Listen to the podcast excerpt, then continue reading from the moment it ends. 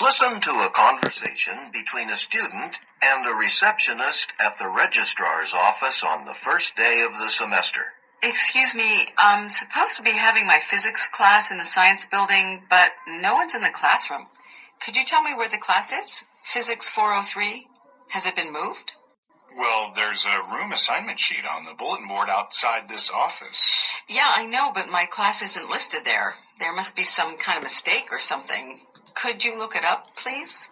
Hmm, okay. Let me check on the computer. It's physics, right? Wait, did you say physics 403? Yeah. Well, I'm sorry, but it says here that it was canceled. You should have gotten a letter from the registrar's office about this. What? I never got it. Are you sure? Because it says on the computer that the letter was sent out to students a week ago. Really? I should have gotten it by now. I wonder if I threw it away with all the junk mail by mistake. well, it does happen. Uh, let me check something. What's your name? Woodhouse. Laura Woodhouse. Okay. Hmm, Woodhouse. Let me see. Ah, it says here we sent it to your apartment on uh, Center Street. Oh, that's my old apartment. I moved out of there a little while ago. Well, and I suppose you haven't changed your mailing address at the administration office?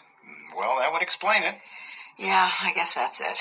But how can they cancel a class after offering it? If I'd known this was going to happen, I'd have taken it last semester. I know. It's really inconvenient for you. I understand that. But um, if we don't have enough students signed up for the course, the college can't offer it. You know, it's some uh, practical issue. Like, we can't have an instructor when there are only a few students in the class. You see what I mean? I guess, but now I don't know what course I should take instead. Okay, let's see. Do you have any courses you were going to take next semester? If you do, you might want to take them now and sign up for Physics 403 next semester. Yeah, I guess I could do that. I just hope it won't be canceled again. Do you know how many people have to be enrolled in order to keep a class from being canceled? Well, it depends on the class, but for that class, you have to have, uh, let's see, usually it'd be at least 10 people. But since it was canceled this semester, they might even do it with less. But you know what you should do? Give the physics department a call a couple of weeks before the semester starts. They'll be able to tell you if they're planning to go through with it. It's their decision, actually. Oh, okay. I'll do that. Thanks for the info. No problem. Sorry about the class. Oh, why don't you go change your mailing address now? It'll only take a minute. Oh, oh, sure. I'll do that right away. Why does the woman come to the office? A. To notify the university of her change of address. To notify the university of her change of address. B. To find out where her physics class is being held. To find out where her physics class is being held. C. To get directions to the science building. To get directions to the science building. D. To complain about her physics class being cancelled. To complain about her physics class being cancelled. Next one. What happened to the letter the university sent to the woman? So the university sent a letter to the woman, and what happened to the letter? A. She threw it away by mistake. B. Her roommate forgot to give it to her. C. It was sent to her old mailing address. D. It was sent to another student by mistake. Next one. Why was the woman's physics class canceled? So why is the physics class cancelled? A. Not enough students signed up to take the class. B. No professors were available to teach the class. C. The university changed its requirements for physics students. The university changed its requirements for physics students. D. There were no classrooms available in the science building at the hour. Next one. What does the man suggest the woman do before the beginning of next semester? So, what does the man suggest woman do before the beginning of the next semester? A. Consult with her advisor about her class schedule. Consult with her advisor about her class schedule. B. Check with the registrar's office about the location of the class. C. Register for her classes earlier. D. Call the physics department. Call the physics department. What does the man suggest the woman do before the beginning of next semester?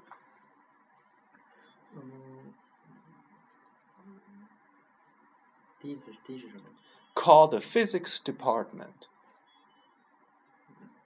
Okay, okay. next one. Listen again to part of the conversation, then answer the question. Excuse me, I'm supposed to be having my physics class in the science building, but no one's in the classroom. Could you tell me where the class is? Physics 403? Has it been moved? Well, there's a room assignment sheet on the bulletin board outside this office.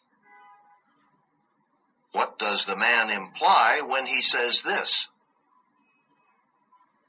Well, there's a room assignment sheet on the bulletin board outside this office.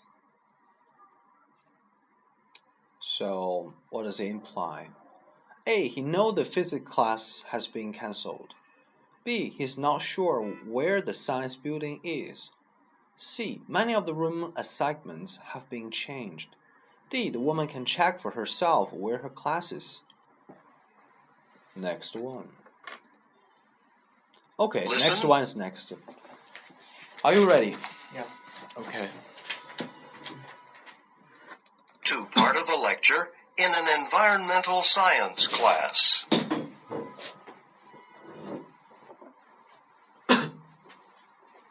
Now, we've been talking about the loss of animal habitat from housing developments, um, growing cities, small habitat losses. But today I want to begin talking about what happens when habitat is reduced across a large area. There are, of course, animal species that require large areas of habitat, and um, some migrate over very long distances. So, what's the impact of habitat loss on those animals, animals that need large areas of habitat? Well, I'll use the hummingbirds as an example. Now, you know a hummingbird is amazingly small, but even though it's really tiny, it migrates over very long distances, travels up and down the western hemisphere, the Americas, back and forth between where it breeds in the summer and the warmer climates where it spends the winter. So we would say that this whole area over which it migrates is its habitat because on this long distance journey it needs to come down to feed and sleep every so often, right? Well, the hummingbird beats its wings, get this, about 3,000 times per minute. So you think, wow, it must need a lot of energy, a lot of food, right? Well, it does. It drinks a lot of nectar from flowers and feeds on some insects, but it's energy efficient too. You can't say it isn't. I mean, as it flies all the way across the Gulf of Mexico, it uses up almost none of its body fat. But that doesn't mean it doesn't need to eat. So hummingbirds have to rely on plants in their natural habitat. And it goes without saying, but, well, the opposite's true as well. Plants depend on hummingbirds too. There are some flowers that can only be pollinated by the hummingbird. Without it stopping to feed and spreading pollen from flower to flower, these plants would cease to exist. But the problem, well, as natural habitat along these migration routes is developed by humans for housing or agriculture or um, cleared for raising cattle, for instance, there's less food available for migrating hummingbirds. Their nesting sites are affected too, the same by the same sorts of human activities. And all of these activities pose a real threat to the hummingbird population. So to help them survive, we need to preserve their habitats. And one of the concrete ways people have been doing this is by cleaning up polluted habitat areas and then replanting flowers, um, replanting native flowers that hummingbirds feed on. Promoting ecological tourism is another way to help save their habitat, as the number of visitors, ecotourists, who come to hummingbird habitats to watch the birds, the more the number of visitors grows, the more local businesses profit. So ecological tourism can bring financial rewards. All the more reason to value these beautiful little creatures and their habitat, right?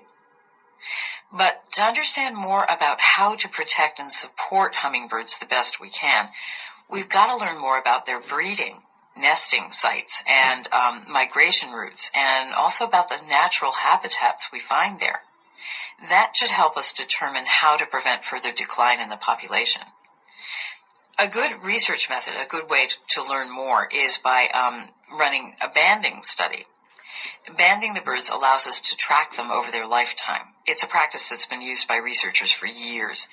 In fact, most of what we know about hummingbirds comes from banding studies, where we um, capture a hummingbird and make sure all the information about it, like its weight and um, age and length, are all recorded and put into international an international information database. And then we place an extremely lightweight band around one of its legs. Well, what looks like a leg, although technically it's considered part of the bird's foot. Anyway, these bands are perfectly safe, and some hummingbirds have worn them for years with no evidence of any problems. The band is labeled with a tracking number. Oh, and there's a phone number on the band for people to call for free to report a banded bird they've found or recaptured. So when a banded bird is recaptured and reported, we learn about its migration route, its growth, and how long it's been alive, its lifespan. One recaptured bird had been banded almost 12 years earlier. She's one of the oldest hummingbirds on record. Another interesting thing we've learned is that some hummingbirds, um, they no longer use a certain route. They travel by a different route to reach their destination. And findings like these have been of interest to biologists and environmental scientists in a number of countries who are trying to understand the complexities of how changes in a habitat affect the species in it, species like the hummingbirds. All right.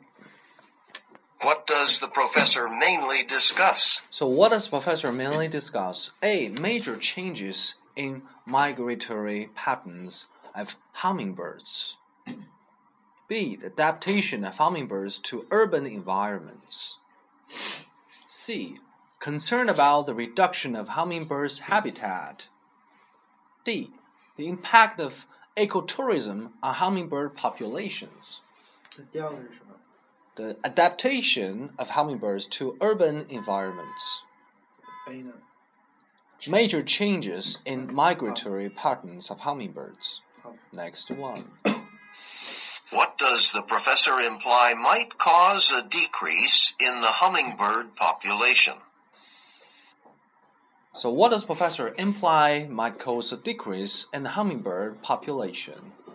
An increase in ecotourism industry. B. An increase in the use of land to raise crops and cattle. C. A decrease in banding studies. D. A decrease in the distance traveled during migration. 题目是什么？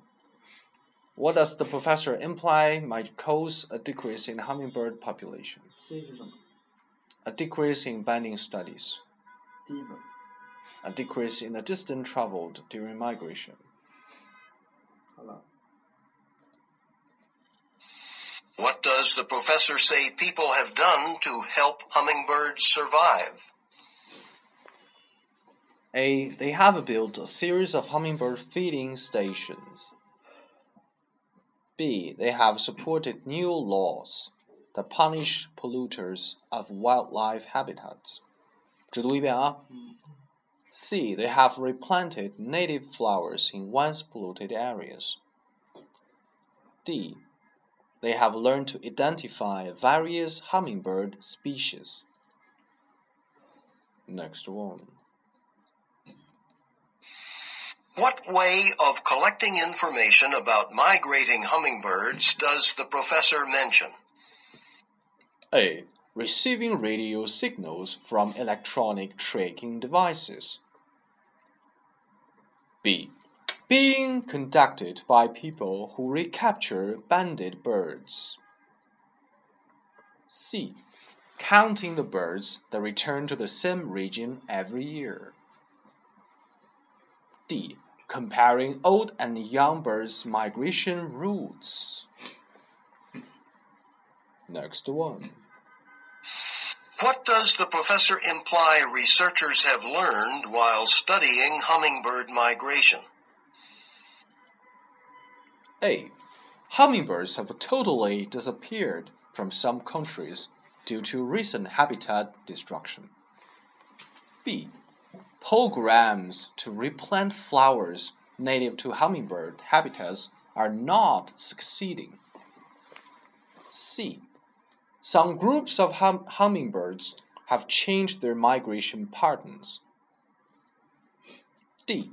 Some plant species pollinated by hummingbirds have become extinct. Next one. Listen again to part of the lecture, then answer the question. So, hummingbirds have to rely on plants in their natural habitat. And it goes without saying, but, well, the opposite's true as well. Plants depend on hummingbirds too. What does the professor imply when she says this? And it goes without saying, It goes without saying. A. There's a disagreement about the idea she has presented. B. She does not plan to discuss all the details. C. Her next point may seem to contradict what she has just said. D. The point she will make next should be obvious to the students. Next one. So, next lecture. Are you ready? Hmm. Listen to part of a lecture in a film history class. Okay, we have been discussing film in the 1920s and 30s, and uh, how back then film categories, as we know them today, had not yet been established. We said that, uh, by today's standards, many of the films of the 20s and 30s would be considered hybrids. That is, a, a mixture of styles that wouldn't exactly fit into any of today's categories. And in that context, today we're going to talk about uh, a filmmaker who began making very unique films in the late 1920s. He was French, and his name was Jean Painlevé.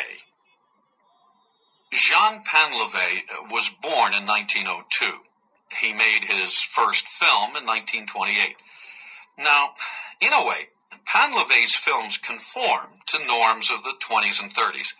Uh, that is, uh, they don't fit very neatly into the categories we use to classify films today.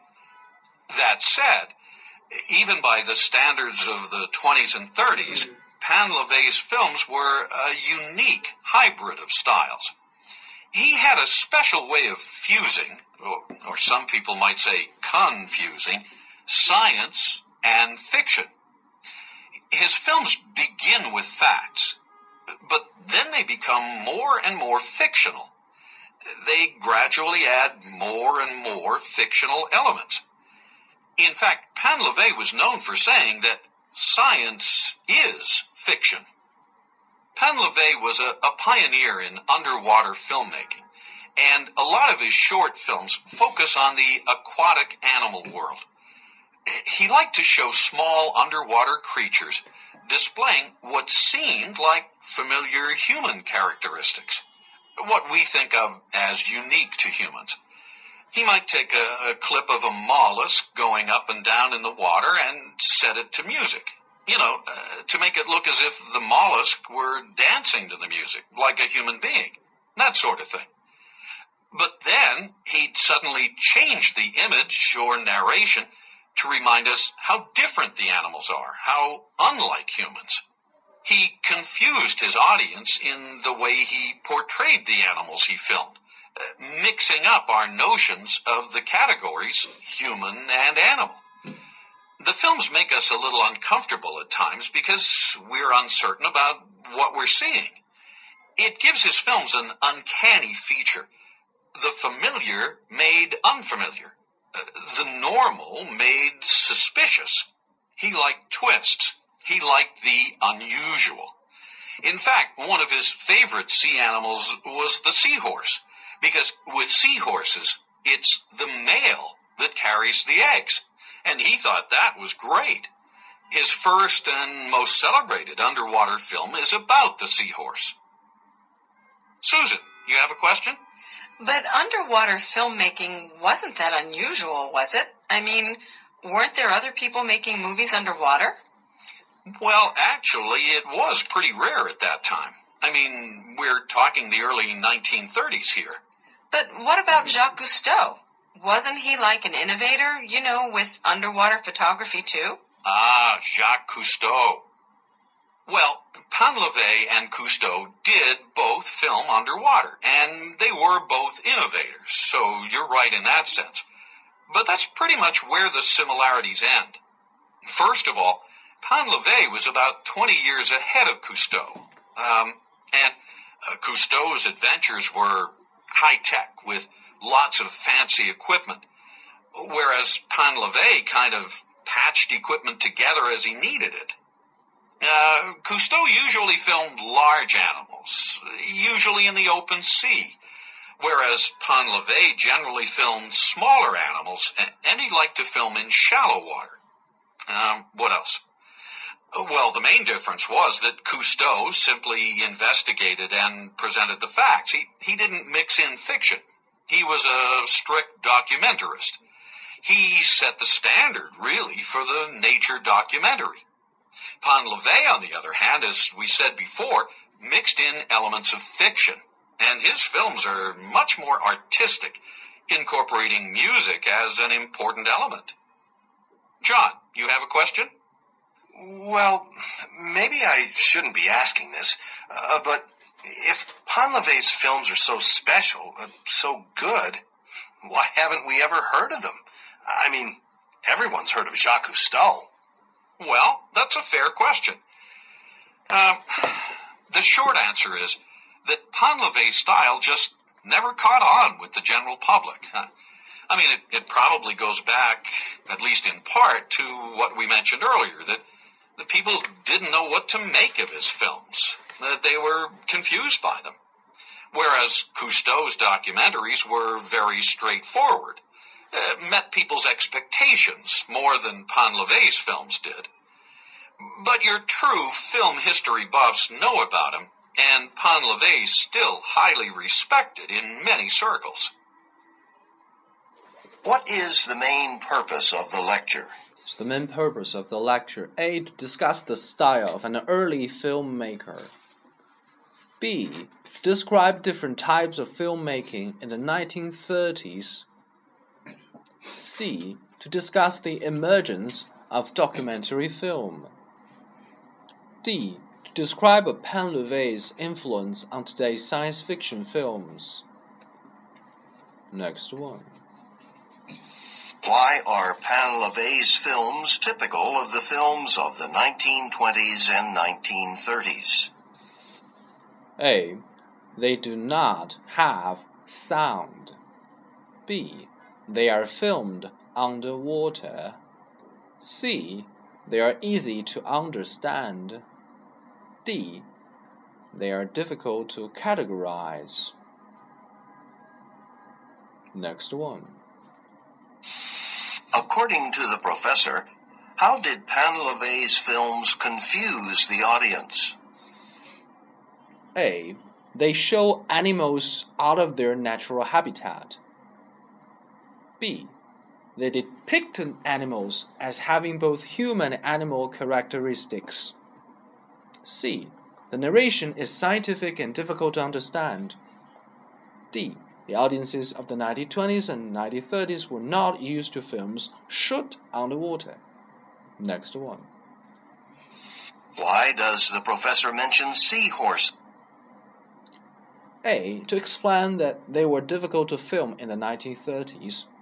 B. To point out that Cousteau made documentaries about them. C. To illustrate Painlevé's fascination with unusual animals. D. To explain why Painlevé's underwater films were not successful. Next one. Why does the professor compare the film styles of Jacques Cousteau and Jean Painlevé? A. To explain how Painlevé influenced Cousteau. B. To emphasize the uniqueness of Painlevé's filming style. C. To emphasize the artistic value of Cousteau's documentary films. D. To demonstrate the superiority of Painlevé's filmmaking equipment. Next one. What does the student imply when he says this? Well, maybe I shouldn't be asking this, uh, but if Painlevé's films are so special, uh, so good, why haven't we ever heard of them? I mean, everyone's heard of Jacques Cousteau.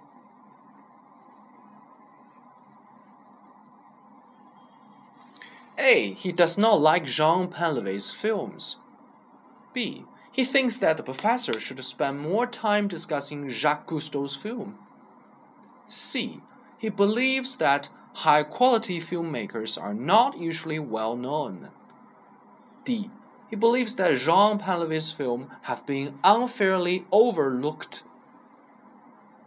Next one. Oh, you guys have finished. Congratulations. This 感觉怎么样？整个这个还好，和刚才那个比，呃，还行啊，我觉得。我觉得第一篇就是这一部分的第一篇比第三先说第三篇吧。第三篇难度怎么样？没有上一篇难，因为他说的是一个艺术方面的嘛。我觉得比上一篇好。因为他说的是一个关键词，就是说那个学术词，这个专有词比较少，是吗？他说的是摄影方面的。他他说的是那个是电影制电影的历史。嗯，是是。所以说比上一个植物学稍微简单点嘛。嗯，我觉得植物学更简单。第二个呢？第二篇是 immigrant，呃就是那个那个是是这个 environmental 的。这一篇我觉得其实其实这一篇可能比比第三篇更难一点。哦，我也觉得。第一篇呢？第一篇简单但是第一篇我觉得没有刚开始听的那个第一篇简单。嗯，你们都听明白了吗？第一篇？嗯，懂了。好，咱们开始答案哈。